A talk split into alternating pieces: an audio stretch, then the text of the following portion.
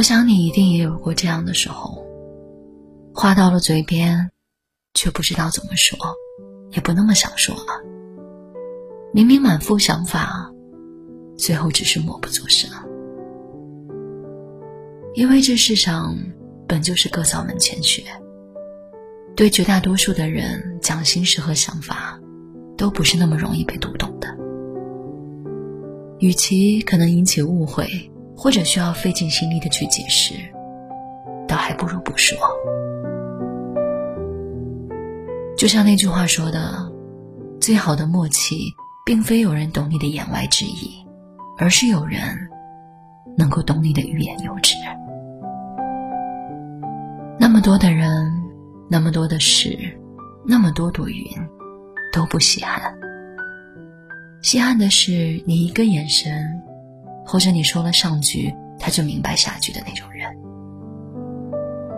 感同身受已是难得，能够懂你的人更是难得。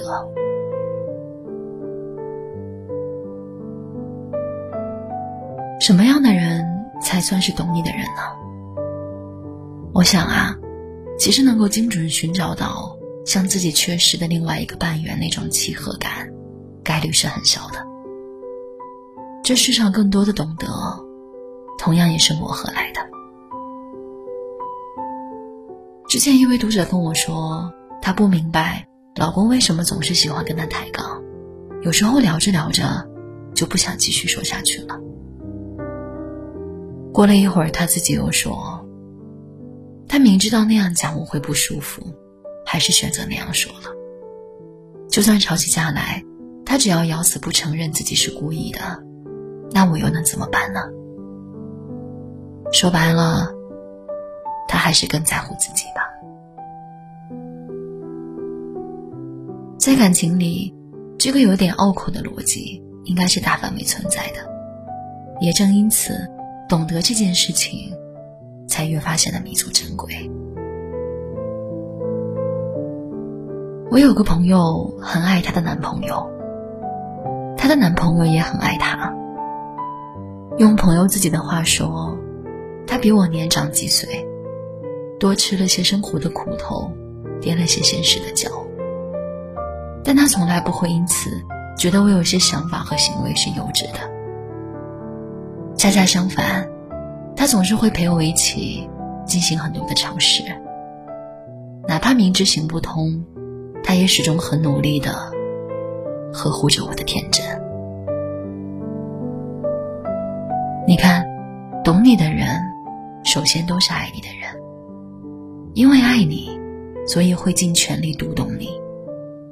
一回生，二回熟，读懂一次又一次，始终甘之如饴。明白你的想法，知道怎么和你沟通，把你放在情绪之上，理解你的感受，懂得怎么去爱你，才是更好的方式。欣赏优点，包容缺点，彼此滋养，互相成长。一段双向懂得的感情，是真的能够治愈生活里绝大多数的不幸的。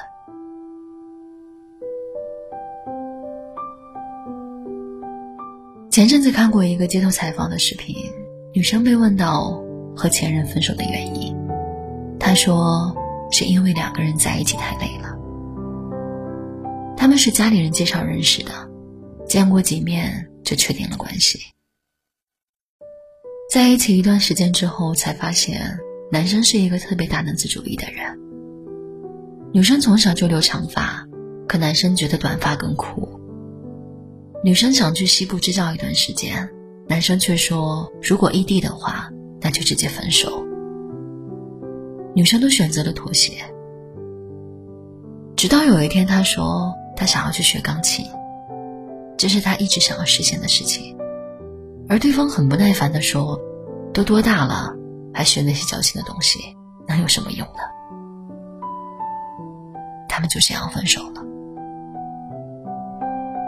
所以说啊，相爱容易，有时候五官看对了眼就可以，但是相处却很难，因为频率不同、三观不合的两个人，注定是难以读懂彼此的。世界上最遥远的距离莫过于此啊！我站在你面前，对你掏心掏肺说尽的心里话，你却一句也听不懂。感情，尤其是婚姻，在某种程度上是一辈子的事情。所以，如果一定要选择，那就选一个至少愿意听懂彼此的人。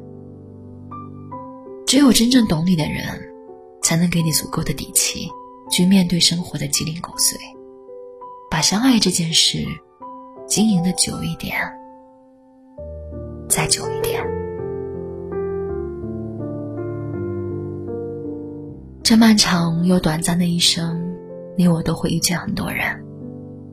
有的人只是泛泛之交，有的人爱过也错过，还有更多的仅仅只是一面之缘，或者擦肩错过。唯有互相倾听，彼此懂得的，才会陪在你身边，岁岁又年年。而所谓岁月静好，也不过是有人懂你。既知你冷暖，更懂你悲欢。